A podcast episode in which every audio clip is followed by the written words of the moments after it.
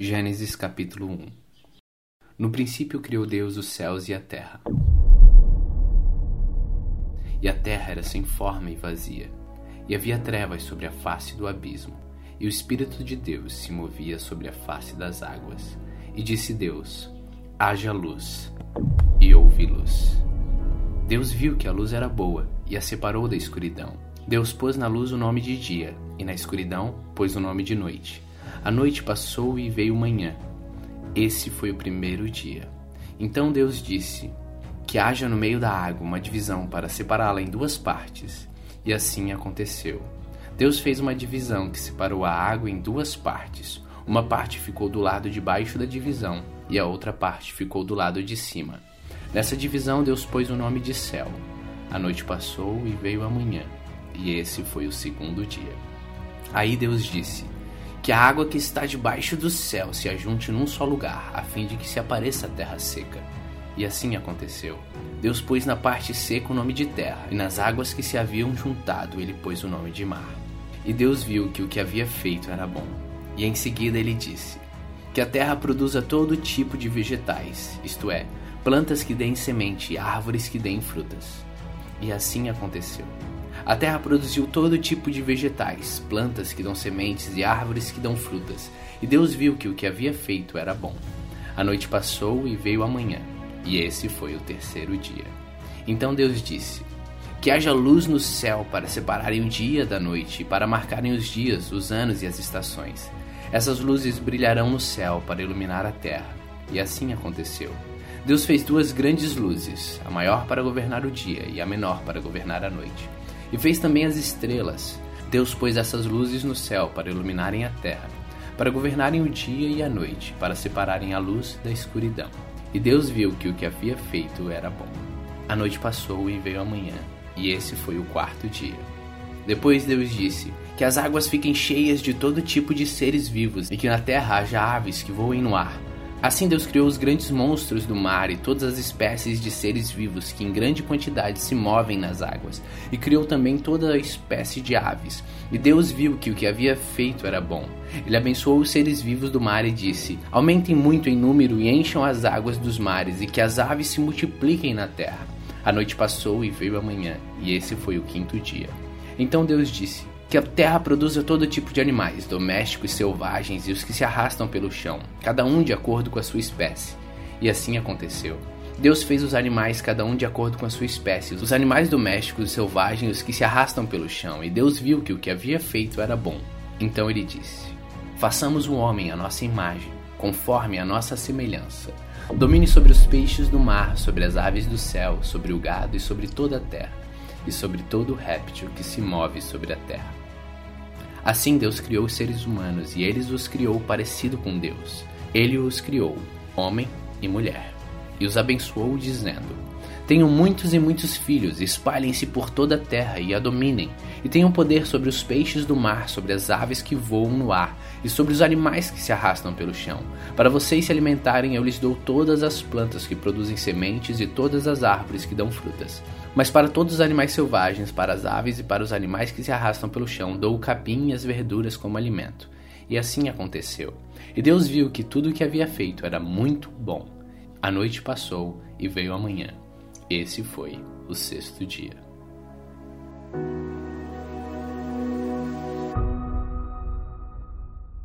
Gênesis capítulo 2 e assim terminou a criação do céu e da terra e tudo o que há neles. No sétimo dia, Deus acabou de fazer todas as coisas e descansou de todo o trabalho que havia feito. Então abençoou o sétimo dia e o separou como um dia sagrado, pois neste dia ele acabou de fazer todas as coisas e descansou. E foi assim que o céu e a terra foram criados. Quando o Senhor Deus fez o céu e a terra, não havia brotado nem capim nem plantas, pois o Senhor ainda não tinha mandado chuvas e nem havia ninguém para cultivar a terra. Mas da terra saiu uma corrente de água que regava o chão. E formou o Senhor Deus o homem do pó da terra, e soprou em suas narinas o fôlego da vida. E o homem foi feito alma vivente. Depois o Senhor Deus plantou um jardim na região do Éden, no leste, e ali pôs o ser humano que ele havia formado. O Senhor fez com que ali crescessem árvores lindas de todos os tipos, que davam frutas boas de se comer. No meio do jardim ficava a árvore que dá vida, e também a árvore que dá o conhecimento do bem e do mal. No Éden nascia um rio que regava o jardim e que saindo dali se dividia formando quatro rios. O primeiro é o Pisson, que rodeia a região da Ávila, onde há ouro. O ouro dessa região é puro e ali também há um perfume raro e pedras preciosas. O segundo rio se chama Gion e ele dá volta por toda a região de Cush. O terceiro rio é o Tigre, que passa a leste da Síria, e o quarto rio é o Eufrates. Então o Senhor Deus pôs o homem no jardim do Éden para cuidar dele e nele fazer plantações. E o Senhor deu ao homem a seguinte ordem: Você pode comer as frutas de qualquer árvore do jardim, menos da árvore que dá o conhecimento do bem e do mal. Não coma as frutas dessa árvore, pois no dia em que você comer, certamente morrerá. Depois o Senhor disse: Não é bom que o homem viva sozinho. Vou fazer para ele alguém que o ajude como se fosse a sua outra metade. Depois que o Senhor Deus formou da terra todos os animais selvagens e todas as aves, ele os levou ao homem para que pusesse o um nome neles. E eles ficaram com o nome que o homem lhes deu. Ele pôs nome nas aves e em todos os animais domésticos e selvagens. Mas para Adão não se achava uma ajudadora que fosse como sua outra metade. Então o Senhor Deus fez com que o homem caísse num profundo sono. Enquanto ele dormia, Deus tirou uma de suas costelas e fechou a carne naquele lugar. Dessa costela o Senhor formou uma mulher e a levou ao homem. Então o homem disse: Agora sim, esta é carne da minha carne e osso dos meus ossos. Ela será chamada mulher, porque Deus a tirou do homem. E por isso que o homem deixa o seu pai e a sua mãe para se unir à sua mulher, e os dois se tornam uma só pessoa. Tanto o homem como a sua mulher estavam nus, mas não sentiam vergonha.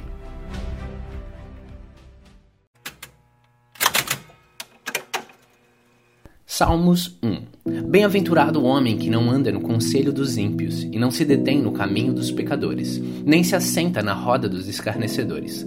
Antes, o seu prazer está na lei do Senhor, e na sua lei medita de dia e de noite. Ele é como a árvore plantada junto a correntes de águas, que no devido tempo dá o seu fruto, e cuja folhagem não murcha, e tudo quanto ele faz será bem sucedido. Os ímpios não são assim, são porém como palha que o vento dispersa. Por isso, os perversos não prevalecerão no juízo, nem os pecadores na congregação dos justos. Pois o Senhor conhece o caminho dos justos, mas o caminho dos ímpios perecerá.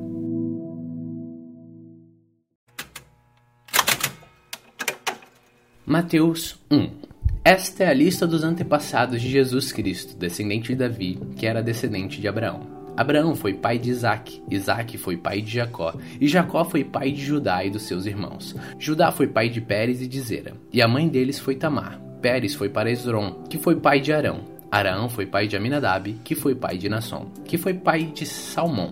Salmão foi pai de Boaz, e a mãe de Boaz foi Raabe. Boaz foi pai de Obed, e a mãe de Obed foi Ruth. Obed foi pai de Jessé, que foi pai do rei Davi. Davi e a mulher que tinha sido esposa de Urias foram os pais de Salomão. Salomão foi pai de Roboão, que foi pai de Abias, que foi pai de Asa. Asa foi pai de Josafá, que foi pai de Jorão, que foi pai de Uzias. Uzias foi pai de Jotão, foi pai de Acás, que foi pai de Ezequias. Ezequias foi pai de Manassés, que foi pai de Amon, que foi pai de Josias. Josias foi pai de Jeconias e dos seus irmãos, no tempo em que os israelitas foram levados como prisioneiros para a Babilônia.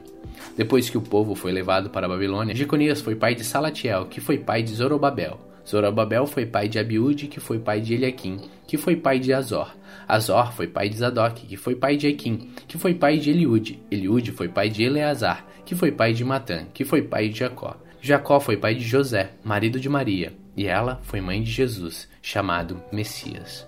Assim houve 14 gerações desde Abraão até Davi, e 14 desde que Davi até os israelitas foram levados para a Babilônia.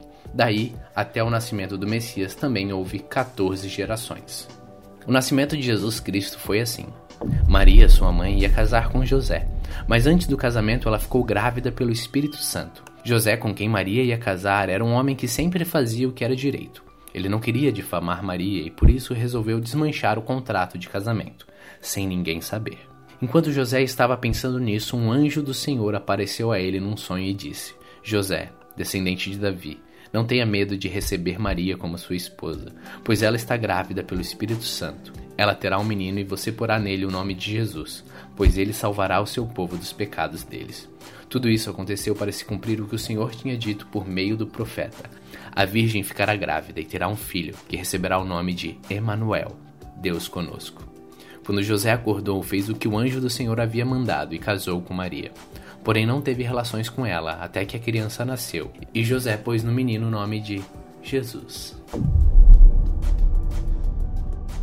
Mateus capítulo 2 Jesus nasceu na cidade de Belém, na região da Judéia, quando Herodes era rei da terra de Israel. Neste tempo, alguns homens que estudavam as estrelas vieram do Oriente e chegaram a Jerusalém. Eles perguntaram: Onde está o menino que nasceu para ser o rei dos judeus? Nós vimos a estrela dele no Oriente e viemos adorá-lo. Quando o rei Herodes soube disso, ficou muito preocupado e todo o povo de Jerusalém também ficou. Então Herodes reuniu os chefes dos sacerdotes e os mestres da lei e perguntou onde devia nascer o Messias. Eles responderam: na cidade de Belém, na região da Judéia, pois o profeta escreveu o seguinte: Você, Belém da terra de Judá, de modo nenhum é a menor entre as principais cidades de Judá, pois de você sairá o líder que guiará o meu povo de Israel. Então Herodes chamou os visitantes do Oriente para uma reunião secreta e perguntou qual o tempo exato em que a estrela havia aparecido. E eles disseram: depois os mandou a Belém com a seguinte ordem: Vão e procurem informações bem certas sobre o menino, e quando o encontrarem, me avisem para eu também ir adorá-lo. Depois que receberam a ordem do rei, os visitantes foram embora. No caminho viram a estrela, a mesma que tinham visto do Oriente.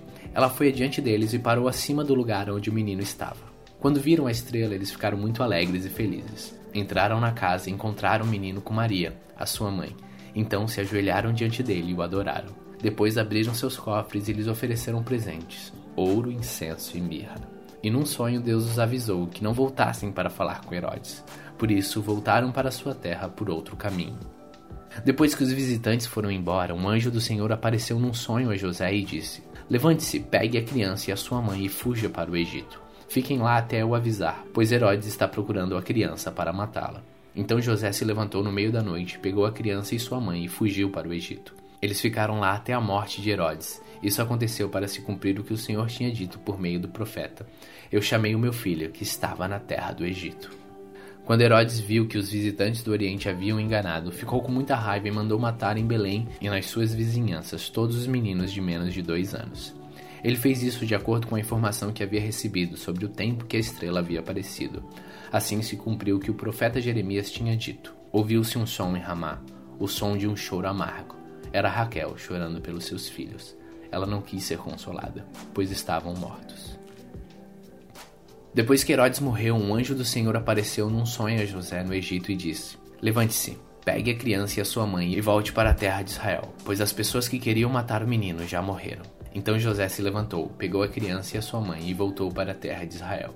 Mas quando ficou sabendo que Arquelau, filho do rei Herodes, estava governando a Judéia no lugar de seu pai, teve medo de ir morar lá. Depois de receber no sonho mais instruções, José foi para a região da Galiléia e ficou morando numa cidade chamada Nazaré. Isso aconteceu para se cumprir o que os profetas tinham dito: o Messias será chamado de Nazareno.